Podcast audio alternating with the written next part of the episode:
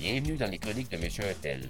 Sujet d'actualité, opinion tranchée, histoire, société, science, paranormal, sans censure et droit sur la ligne. Rappelez-vous car ça commence dans un instant. Monsieur Untel, c'est à vous. Et salut tout le monde, ici Monsieur Untel pour les chroniques. Monsieur Untel, épisode numéro 2, le sacrifice des patriotes de 1837 et la lâcheté du peuple québécois. En partant, euh, j'aimerais ça dire que le drapeau des patriotes, c'est pas le drapeau italien. Hein? Il y a gros qui confondent là, en passant. Un, euh, le drapeau italien, les couleurs sont à la verticale et non à l'horizontale, puis c'est pas les mêmes couleurs. Placé dans le même ordre. Dans le fond, c'est plus une inspiration du drapeau de la Révolution française. C'est de ça qu'ils se sont inspirés, les patriotes. Pour leur drapeau. Le drapeau du soulèvement. Mais tu sais, ici, quand les Français sont arrivés, tu sais, avant qu'on soit des Canadiens, on était des Français, on est devenus des Canadiens parce qu'on on a eu des. On, était des enfants du sol, tu sais. On, on était très amis, on s'entendait très bien avec les Amérindiens, les Autochtones. Avec les cinq grandes nations, euh, on avait des très bonnes relations. Euh, même qu'on adoptait le, le coutume. Je veux dire, regarde, on portait le mocassin, on portait nos ceintures fléchées. C'est un peu caricatural, mais c'était ça quand même. Puis même que des, des Amérindiens qui, adoptaient des, Canadiens, puis des, familles canadiennes qui, qui adoptaient des Amérindiens. C'était le bon temps, la Nouvelle-France. Mais, autres, c'était ici, là, on s'en, tout allait bien. Mais dans le monde, la France et l'Angleterre étaient en guerre. Dans le fond, l'enjeu, c'était la guerre de 7 ans.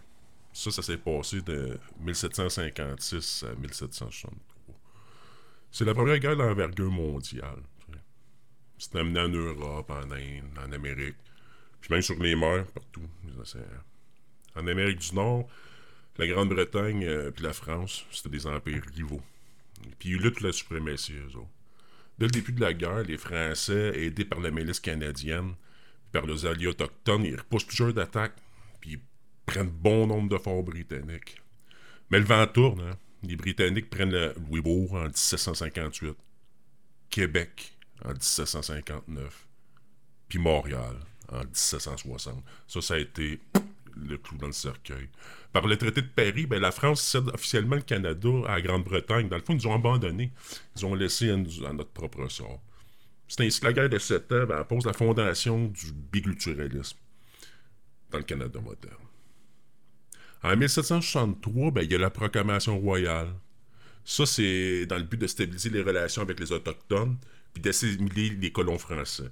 Le but premier au bloc, depuis le début, c'est de nous assimiler. Ça, oubliez jamais ça, mais on est encore là. Vous allez comprendre pourquoi. En 1774, ben, il y a l'acte de Québec. Ça, ça reconnaît aux Canadiens français le droit de conserver leur langue, le droit civil, leur religion. Dans le fond, ils se sont dit on va les desservir. Hein? On va lui laisser juste assez pour pas qu'ils se rebellent, puis pas trop, pour pas qu'ils prennent le dessus. Sauf que là, il y a des blocs qui commencent à arriver, hein, d'année en année, puis en 1791, ben, l'Angleterre assigne l'acte constitutionnel du Bas-Canada. Ça, qu'est-ce que ça fait? Ça divise, dans le fond, le Canada en deux. Ça divise le Canada avec le Haut-Canada, ce que des Anglais d'origine loyaliste puis britannique qui veulent pas s'intégrer. Eux autres veulent avoir deux places. Ça comprend Montréal-Ouest. Et puis ça, c'est le, le Haut-Canada. Ils sont 210 000. Et puis il y a le Beau-Canada. Mais ce c'est des Français, ceux qui parlent de. Les Canadiens, dans le fond, de langue française. On est 140 000. Ça, c'est en 1791. Puis c'est pour satisfaire justement les loyalistes venus des colonies américaines. Hein? Parce que là, ils venaient d'avoir. Euh, sais, la, Révolution américaine. Fait des loyalistes qui montaient des 13 colonies, qui voulaient s'en venir ici. Il y en a gros qui se sont en allés aussi à Sorel. Ça, avant, ça s'appelait William Henry. Puis c'était un fort briton, tu sais, où ce que les autres, ces blocs-là, ils, nous aimaient pas. Puis ils voulaient pas. Euh, dans le fond, ils voulaient pas fraterniser avec les enfants du sol. Hein? On s'entend? les Britanniques, ils voient les Canadiens comme des traîtres puis des révolutionnaires. Puis là, ils s'installent la clique du château, la clique du château Saint-Louis à Québec.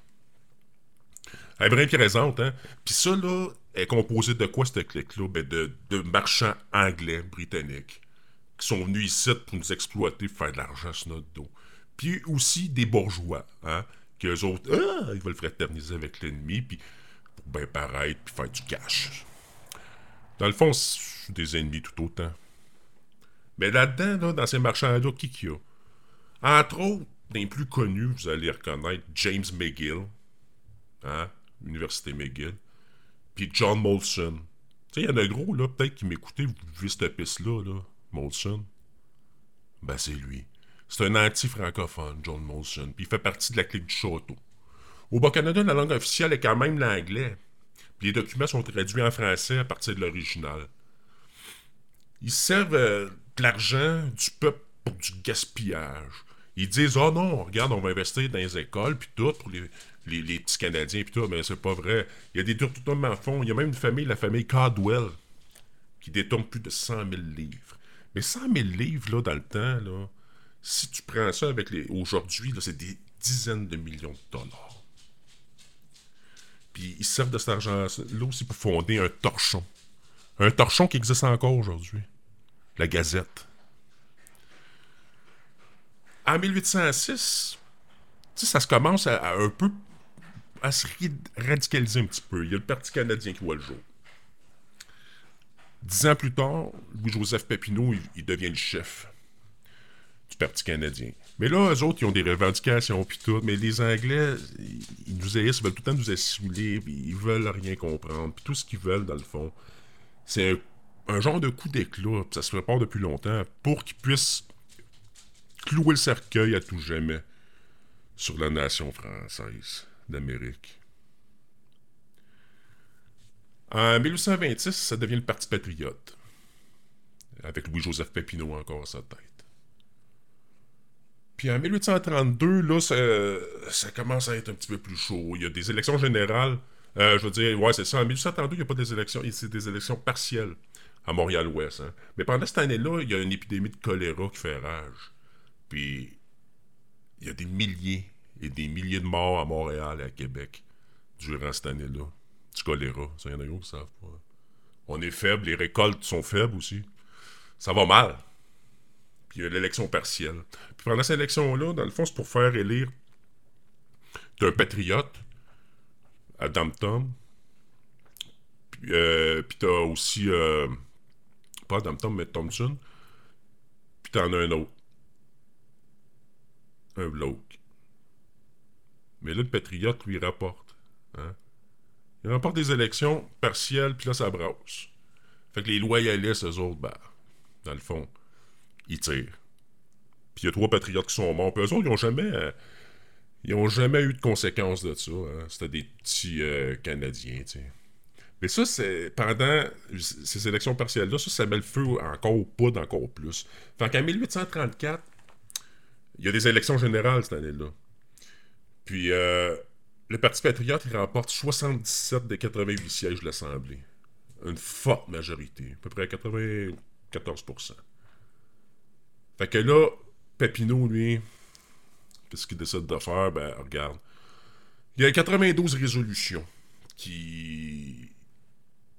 Dans le fond, c'est des demandes pour qu'on soit reconnu, qu'on ait un, gouvernement responsable, qu'on puisse plus gérer nos affaires, tu sais c'est des blocs qui nous dirigent depuis la, conquête.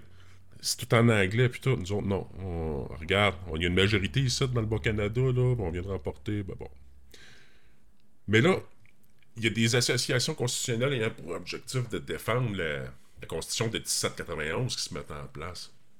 Euh, la George, euh, George Society, la St. Andrews Society, la St. Patrick Society, ou bien la German Society.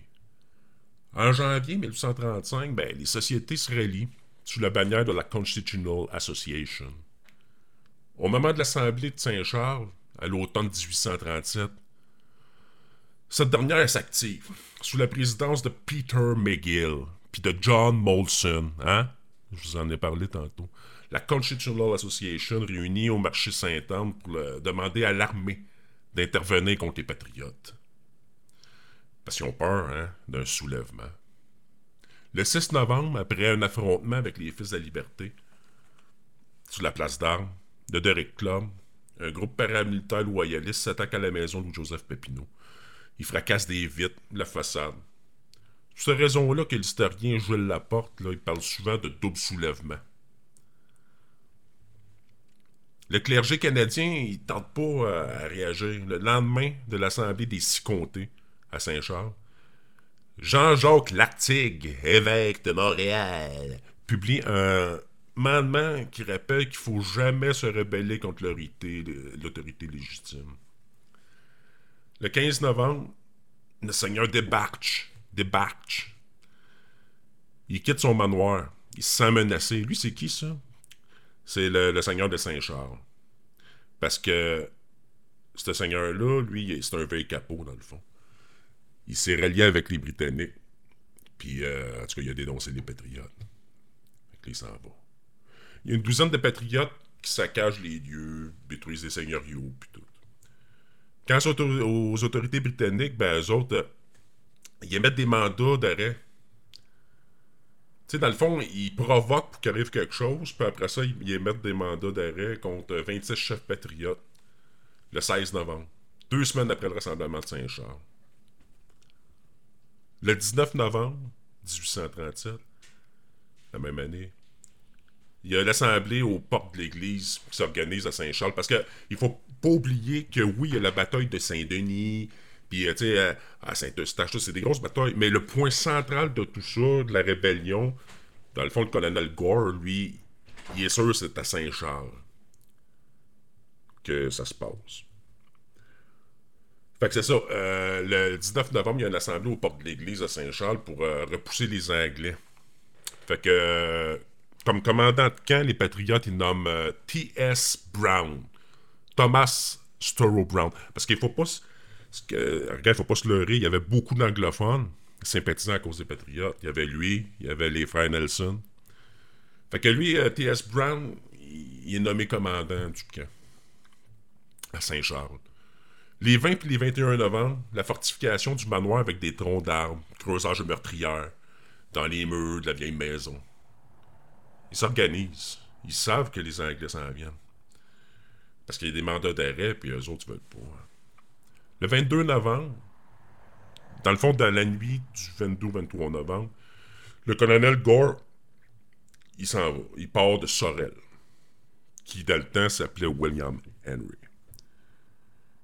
Puis là, il y a des rumeurs qu'à Saint-Ours, euh, il y aurait comme un, le foyer là, qui serait là, qui, serait assez euh, menaçant. Fait qu'il est tellement pissou, mais dans le fond, il s'en va, puis il fait vivre, dans le fond, une nuit. Puis il mouillait cette nuit-là. Hein. Il fait vivre l'horreur à, ses, euh, soldats. Ils s'en vont dans la boîte toute la nuit, puis dans, un champ, puis tout, au lieu de prendre la route des patriotes. Le chemin des patriotes, dans le fond. Le 23 novembre au matin, le colonel Gore, euh, s'attaque à Saint-Denis. Mais il subit une défaite aux mains de Wilfred Nelson. Petit valeureux patriote. Papineau, lui, ben, il s'en va à Saint-Hyacinthe chez sa sœur, euh, Madame Tessol. Puis euh, il part vers les États-Unis le même jour. Le colonel Waterhall déplace ses troupes vers Saint-Charles. Puis il s'arrête pendant la nuit à Saint-Hilaire pour laisser reposer ses hommes, ses chevaux, tout. Puis le matin du 23 novembre, à Saint-Charles, les cloches de l'église sonnent. Mais c'est une fausse alarme. Dans le fond, c'est des rumeurs il était sûr que les Anglais arrivaient. Fait que, dans le fond, ils se disent Ah, bon, ok. C'est bien parfait. C'était qu'on va laisser tomber euh, la garde. Mais c'est parce que il y avait un message qui avait été envoyé qui disait à Gore de retirer ses troupes. Mais il y a des patriotes qui ont capturé le messager. Dans le fond, c'est une erreur qu'ils ont faite, mais ils ne savaient pas. Fait que, dans le fond, il, il va pareil. Fait que lui, il arrive le 25. Après avoir fait qu'il s'en va vers Saint-Charles le 25 novembre.